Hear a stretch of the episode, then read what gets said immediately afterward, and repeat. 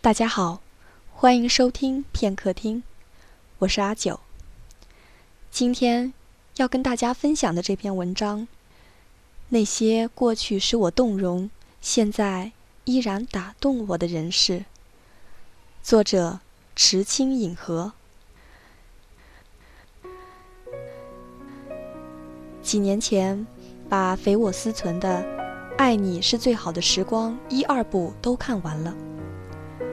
现在小说里的情节大都不记得了，但对第二部书后封面的那段话仍记忆犹新。少时看《神雕侠侣》，最遗憾是杨过面对如珠似玉般的郭襄，竟然丝毫没有动心。十余年后重温这部书，最唏嘘感动、觉得难得，却是杨过即使面对郭襄这样如珠似玉的人儿。仍旧丝毫没有动心。小龙女与杨过是神仙眷侣，我们常常以为自己做不到，但现实生活中，或许你执念等一个人，就真的不小心等了他十六年。爱情最大的奇迹，不是我等了这么久，终于等到你，而是你爱我，而我也恰好爱着你。二零零六年的《神雕侠侣》，杨过是黄晓明饰演的，刘亦菲饰演小龙女，而郭襄的扮演者是杨幂。杨幂把郭襄这个角色饰演得淋漓尽致，而杨过始终没有动过心。就是年少不懂事的我，也不由得对此唏嘘感动了一番。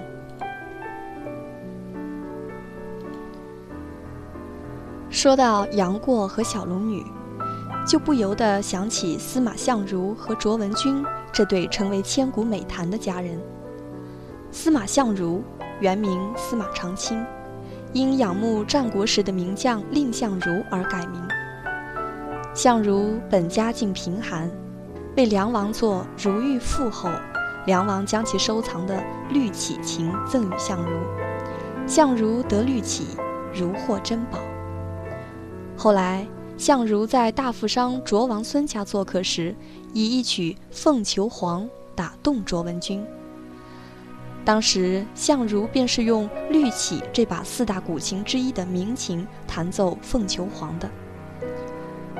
或许卓文君在众人谈及相如的才华时，便早已对相如芳心暗许；又或许，相如所做的《凤求凰》与他的情谊。都深深打动了卓文君，所以兰质慧心又是出生于富贵人家的卓文君，不顾父亲和世俗的眼光和看法，和司马相如私奔了，当炉卖酒。如果到这里就是结局，我倒觉得用千古美谈和佳人来形容他们是最没有偏颇的，只是。后来，相如赴京做官之后，京城美女如云，产生了休妻纳妾之意，给千里之外的卓文君写了封信。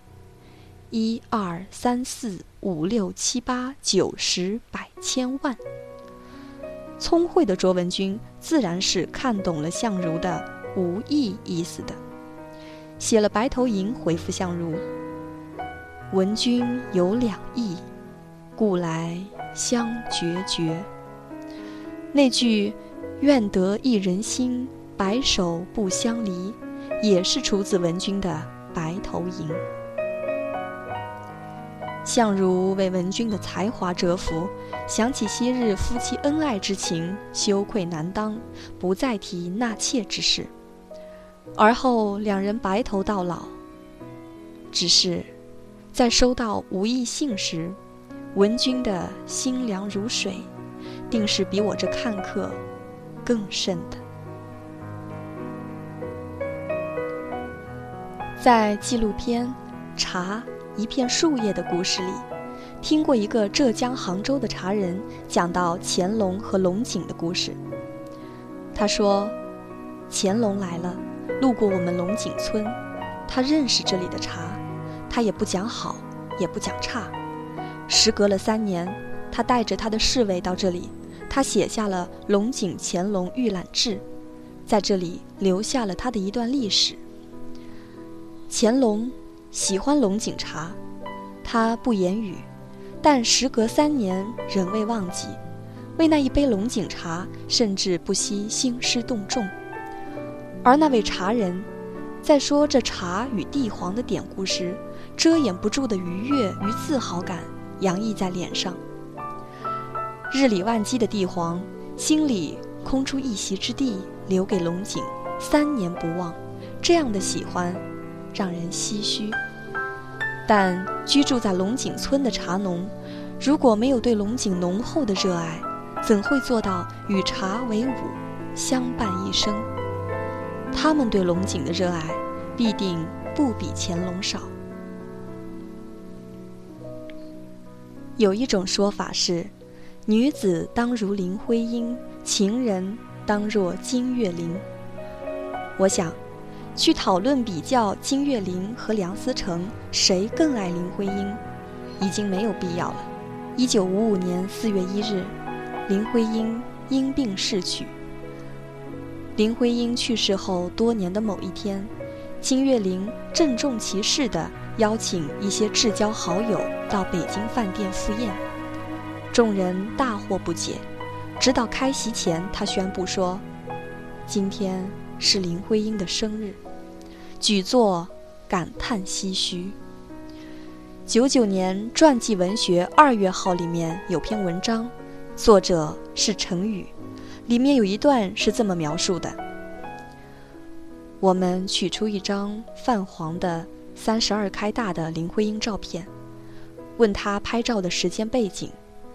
他接过手，大概以前从未见过，凝视着，嘴角渐渐往下弯，像是要哭的样子。他的喉头微微动着，像有千言万语哽在那里。他一语不发，紧紧捏着照片，生怕影中人飞走似的。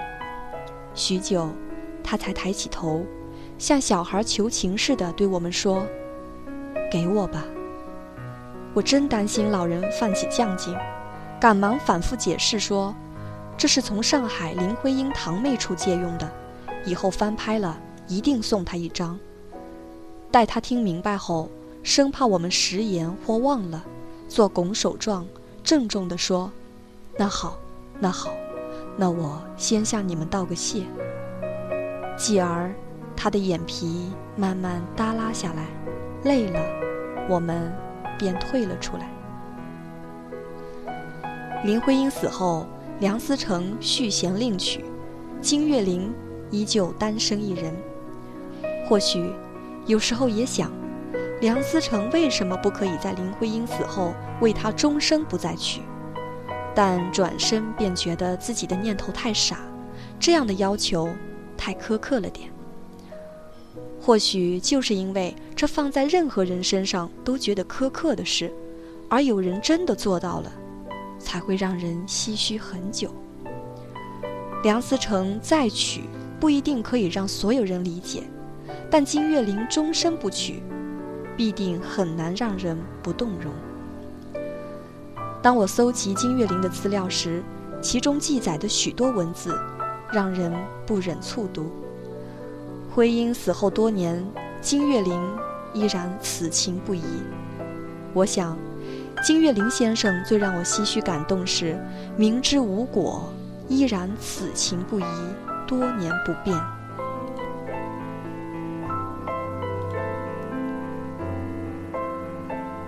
二零一零年，英国伦敦拍卖会上，以近七百三十二点一三万英镑的价格售出一本书籍。这本书《鸟类圣经》被称为是世界上最贵的书籍。